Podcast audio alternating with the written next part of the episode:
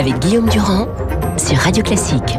L'heure de travailler pour vous, je ne voudrais pas que vous croyiez que je suis un obsédé des remaniements, mais nous y viendrons quand même avec nos camarades Nicolas Bouzou, que je salue, et Jean-Louis qui a dit que Les Trois Jours du Condor était son film de Pollack préféré. Moi, je suis certain que celui que vous préférez, mon cher Nicolas, allez, entre nous, ça veut bien les chevaux.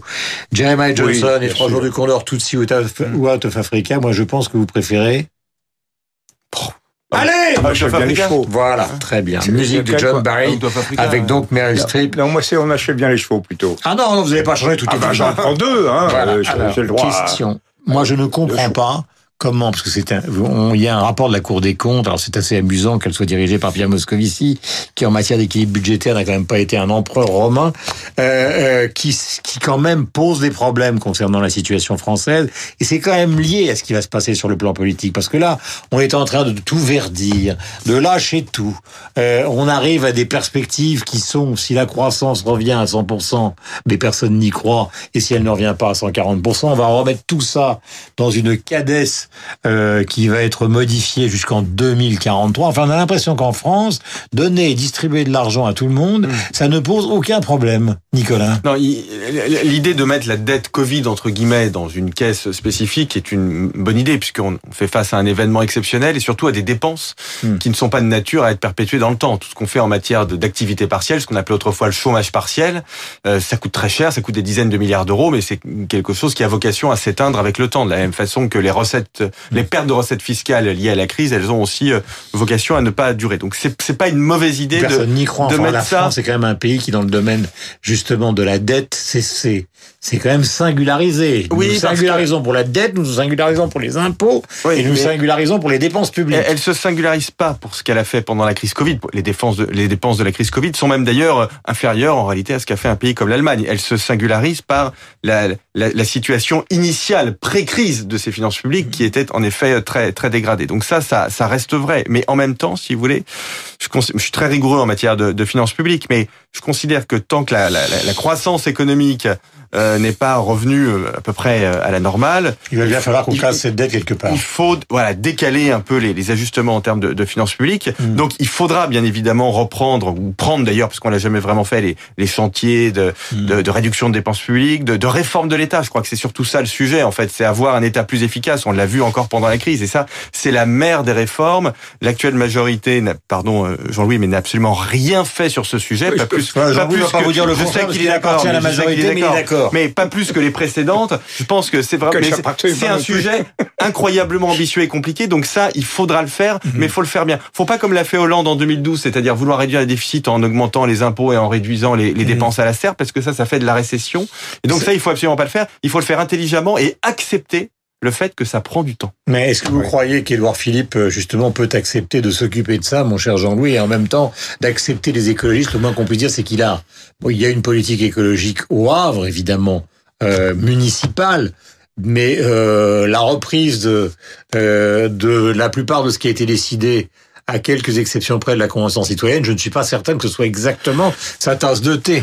Non, mais c'est pas tellement une question de tasse de thé, mais moi je suis tout à fait d'accord avec ce que vient de dire Nicolas. Je crois que il fallait faire les dépenses qu'on a faites. Je pense que la gestion antérieure depuis euh, 20 euh, ans, enfin, hmm. était calamiteuse. Et je pense que l'avantage d'un système comme celui qui est proposé, c'est, si je puis dire, de détourer la dette de l'isoler, de venir dire, voilà, on est en phase d'une crise, on dépense beaucoup et on s'arrête. Mais la véritable crainte, c'est celle que vous exprimez maintenant euh, c'est c'est euh, c'est le fait, Guillaume, c'est le fait que euh, on va dériver.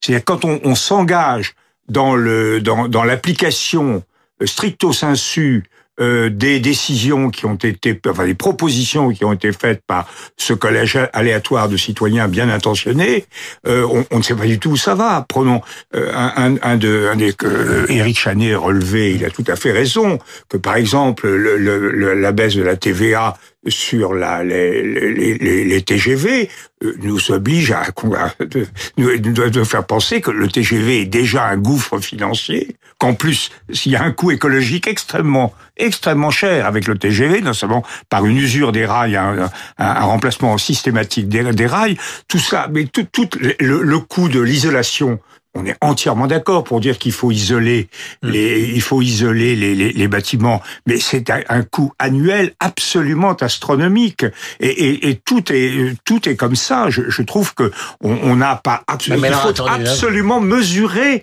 mesurer l'économie. Alors, alors, le, alors le premier ministre, le, premier ministre, c'est l'homme qui dit euh, à contre-temps politique d'ailleurs, parce que moi j'étais entièrement d'accord avec son discours sur la retraite, ce serait pas la peine de faire une réforme si on peut pas la financer, hmm. mais il faut dire que politiquement, ça a naufragé complètement le projet initial de Macron, puisque le président avait dit au début qu'il n'y aurait pas de mesures euh, euh, d'âge, etc. Donc hmm. il y a eu une, une, espèce de, une espèce de contradiction dans le discours. Mais je comprends très très bien le discours du Premier ministre, hmm. et je crois que le Premier ministre ne, ne se prêtera pas enfin j'en sais rien, à une révolution écologique qui serait telle qu'elle ne serait pas clairement financée. Ce qui manque dans les propositions de nos amis, de nos 150 citoyens, c'est une mise en parallèle très claire de ce que coûtent réellement leurs mesures et de ce que ça rapporte en, en termes de, de par exemple, de couverture carbone. Ce, ce, raisonnement économique, il n'est pas fait. Mais c'est alors est-ce que vous considérez l'un et l'autre, je vous pose la question, que finalement au départ, c'est un Emmanuel Macron qui n'avait plus tellement envie d'Edouard Philippe et que ce matin on se retrouve avec un Edouard Philippe qui n'a peut-être pas forcément envie d'Emmanuel Macron. Oui, je sais que je vous ramène sur un terrain politique, mais il faut plonger dans la piscine, Monsieur Bouzou. Mais euh, avec plaisir. déjà, je pense que le poste de Premier ministre aujourd'hui n'est pas du tout attractif. Il n'est pas attractif pour deux raisons. La première raison, c'est que euh, le président de la République est quand même très centralisateur, et donc pour reprendre les mots de Nicolas Sarkozy, son Premier ministre, enfin en tout cas, il aimerait qu'il soit un, collaborateur et non pas un Premier ministre au sens qui lui est hmm. dévolu dans la Constitution. Et la deuxième chose, c'est qu'on est dans une situation qui est quand même d'une complexité euh, absolument effroyable. Avec les sociaux à gogo. Euh, oui, avec des, des, des, des faillites qui arrivent, du chômage, et, et, puis cette convention citoyenne, hein, qui à mon avis est un énorme problème politique, parce que je vous le dis comme je le pense, je, moi je suis très engagé depuis longtemps sur les questions écologiques, mais tous les spécialistes, tous les gens qui ont regardé ça de près, et c'est le cas notamment de quelqu'un que vous avez cité, qui est l'un des meilleurs économistes sur le sujet, qui est Eric Chanet, vous disent qu'il y a deux sujets écologiques pour être efficace, c'est la taxe carbone et le nucléaire. Voilà. Et Donc les deux sujets dont on a refusé de parler au profit de choses qui sont au mieux, au mieux anecdotiques et au pire liberticide, si vous voulez. Et il faut, quand vous êtes Premier ministre, se, débrouiller avec ça, parce que cette convention euh, citoyenne, on va pas, euh, il faut bien en faire quelque chose. Si je vous pousse à répondre à ma question, il est probable qu'Édouard Philippe, qui doit avoir la même conception que vous de cette affaire-là, pourquoi accepterait-il un job où on va lui forcer à avaler un certain nombre de couleuvres pour des raisons électorales? Non, mais il peut l'accepter par sens du devoir, euh, et puis parce que pour l'instant il a réussi et parce qu'il est populaire. Mais la difficulté, elle est pas pour lui. La difficulté, elle est pour le président de la République. Hmm. C'est-à-dire qui pour remplacer Édouard Philippe et même qui d'ailleurs pour rentrer au gouvernement parce que là aussi c'est un sujet dont on parle depuis longtemps mais moi je suis persuadé que ça va nous revenir cette affaire-là comme un boomerang en pleine tête. Le entrer au gouvernement aujourd'hui, ça n'est pas du tout attractif. Enfin, dire pour accepter d'entrer au gouvernement, il faut être Anne-Marie Drac a refusé que beaucoup de gens qui ont été contactés Anne-Marie Drac euh, qui j'ai pas parlé récemment et je peux pas parler pour elle mais enfin est sans doute beaucoup plus heureuse euh, dans sa vie euh, actuelle qu'elle ne le serait si elle était au gouvernement. Est-ce que ça veut dire et je prends mon temps pour vous poser cette question mon cher Jean-Louis Bourlange, vous qui connaissez bien comme parlementaire et comme analyste politique, est-ce que vous avez l'impression que finalement la présence d'Emmanuel Macron, vous savez qu'on connaît les, les sondages, hein, c'est Le Pen, Macron, Le Pen, Macron, Le Pen, Macron, Macron, Le Pen, etc.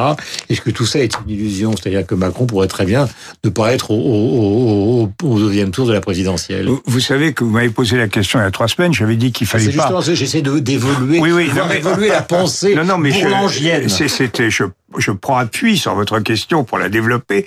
Et il y a, il y a trois semaines, et je vous avais répondu que je pensais que le, le, le, le clivage était quand même, euh, la tension serait sans doute avec les écolos. Et on voit bien sur les élections qui viennent de se passer que le Front National n'a pas fait quand même une percée considérable, même s'il a conquis la ville de Perpignan, alors que les écolos ont, ont communiqué non seulement ont pris un certain nombre de grandes villes, il faut pas exagérer. Hein. Les, les, les, villes moyennes ne sont pas écolos. Il y a une fracture. Hein il y a une fracture en, en, France entre ceux qui sont obsédés à juste titre par la situation de l'économie et de l'emploi et ceux qui veulent euh, verdir, euh, faire du vélo, etc. Si Toulouse, c'est Toulouse et Bordeaux, si Toulouse est resté dans l'escarcelle de M. Moudinque, c'est parce que la, la, gauche à Toulouse, c'est une gauche ouvrière. Et les types, ils savent qu'il y a Airbus et qu'ils vont en prendre plein la figure. Donc leur angoisse à eux, c'est l'angoisse, c'est l'angoisse économique. Ça, les deux choses existent. Mais c'est vrai, malgré tout, que l'écologie euh, reste là. Alors, notre ami Luc Ferry a dit aussi qu'il n'était pas d'accord parce que il a dit quelque chose de très juste d'ailleurs. Il a dit parce que les Verts ont une capacité infinie à s'autodétruire. Mm. Et, là, on voit bien déjà que tout le monde dit, il n'est pas question que ce soit Jadot, parce que le, le, le, le s'il pourrait gagner, c'est intolérable. euh, il, il, a, il y a 8, 000, 8 ou 10 000 gars de militants qui sont très sympathiques, mais euh, légèrement allumés parfois, euh, chez les écolos, qui vont choisir le, le candidat, ils vont pas choisir le plus modéré. Mm. Donc, ils ont une capacité d'autodestruction. Mais dans l'absolu, on voit bien, si on compare, il y a une, comparaison que je veux faire avec une élection que tout le monde a oubliée, qui est l'élection municipale de 77, celle où, euh, Chirac a gagné la mairie de Paris, mais c'était pas ça l'important en fait. L'important, c'est que c'est la, la, l'élection où les communistes ont fait de toute leur histoire le meilleur score. Mmh. Et c'est quatre ans avant la chute finale. Et pourquoi ils ont fait leur meilleur score? Parce que ils ont été euh, ils ont été placés à la tête des coalitions d'union de la gauche sur la base des résultats des élections antérieures, celle de 71 où ils devançaient les socialistes qui étaient dans les choux, et ils ont bénéficié de la poussée de, de la poussée mhm. euh, socialiste. Et là, c'est exactement la même chose. Les socialistes sont poussés, ont été, ils occupaient les mairies comme Hidalgo, etc. Et ils ont été boostés par la poussée écologique. Mhm. Mais donc, si les écologistes ne font pas trop de bêtises, ce sont des, euh, des, des, clients extrêmement sérieux. Et à ce moment-là, si l'espace de la Macronie se divise entre euh, LR, Macron, etc., euh, là, il y a effectivement un risque qui n'est pas euh, absolu que ces deux-là arrivent en troisième, quatrième position et que, les, que, le, que le duel de, de finale soit un duel écolo-Le Ce qui sera quand même assez frustrant pour un certain nombre de gens dont moi. Euh, vous êtes euh, le plus brillant d'entre nous, vous n'êtes pas le seul à avoir de la mémoire. Effectivement, en 78, on se souvient au législatif que la gauche a perdu, mais d'un fil pour finalement l'emporter en 81. Et les estimations... France de gauche, vote à droite, avait dit Sciences Po. C'était génial comme titre. donc ça peut vouloir dire qu'effectivement, les écolos, sur un registre qui est celui que vous venez de décrire, peuvent très bien transformer l'essai donc pour la, pour la, pour euh, la présidentielle. Euh, nous avons quand même des chiffres, Airbus, Air France, etc. Euh, les gens qui nous écoutent ce matin et qui s'intéressent à l'économie sur l'antenne de Radio Classique se disent là, ce sont des fleurons français, mais euh, ça va dégager terriblement à la rentrée dans les entreprises que personne ne connaît mm. ou que peu de gens connaissent. Oui. Est-ce que c'est le sentiment de l'économiste que vous êtes? Ah oui, complètement, oui. Oui, en, principe, alors je fais un tout petit peu de conjoncture, mais ce qu'on retient en règle générale, c'est que le, gros des destructions d'emplois et le gros des faillites, ça arrive six mois à peu près après le, le point bas de la conjoncture. Le point bas de la conjoncture, c'était à la mi-avril, entre le 15 avril et le 30 avril, puisque l'activité a, commencé à remonter en réalité un peu avant le, déconfinement. Donc ça voudrait dire qu'on a le gros des destructions d'emplois et des faillites en, en septembre. Alors il y a des mesures qui ont qui sont prises, hein, qui sont extrêmement puissantes. Il y a toujours des mesures, il y a de nouvelles mesures sur le chômage partiel là, qui rentrent euh, d'ailleurs euh, en, en, œuvre euh, aujourd'hui. Euh, il y a toujours des, des, mesures, ce qu'on appelle les PGE, les prêts garantis par l'État, pour essayer d'éviter de faire en sorte qu'il y ait trop de, de, PME qui fassent faillite. Donc tout ça, ce sont de, de, de bonnes mesures. Je les critique pas du tout. Simplement, elles décalent un peu le problème dans le temps. Elles ne règlent pas le problème sous-jacent. Mais il faut bien évidemment quand même quand même les, les prendre. Vous savez, une récession comme celle qu'on aura connue cette année, c'est la plus forte depuis 1940 donc c'est pas rien. C'est une onde de choc qui va laisser des traces, même si, alors un petit mot quand même positif, la reprise ah est plus forte que ce que l'on pouvait anticiper. Là aujourd'hui, on est sur des, on a encore eu des chiffres de la consommation hier qui nous ont été donnés par l'Insee qui montrent que la, la, la situation économique s'améliore rapidement. Mais le problème, c'est pas qu'elle s'améliore rapidement, c'est qu'on arrive à regagner le terrain qui est perdu. Le, on, on, a, on a été au fond d'un trou qui est tellement profond que même si on remonte assez vite, on est encore loin d'être sorti du, du trou. Et juste un dernier mot, tout ceci, en fait, dépend quasiment exclusivement de la situation sanitaire. C'est ça l'originalité de cette crise économique. En France, on a de la chance. Elle, je ne sais pas du tout si ça va durer, je suis pas compétent, mais elle s'améliore plutôt plus qu'ailleurs. Et donc, l'économie remonte plutôt plus vite qu'ailleurs. Ce qui est vrai, en 41, en 41, on avait aussi des facteurs extérieurs qui pesaient assez lourd sur la croissance, hmm. avec l'occupation allemande.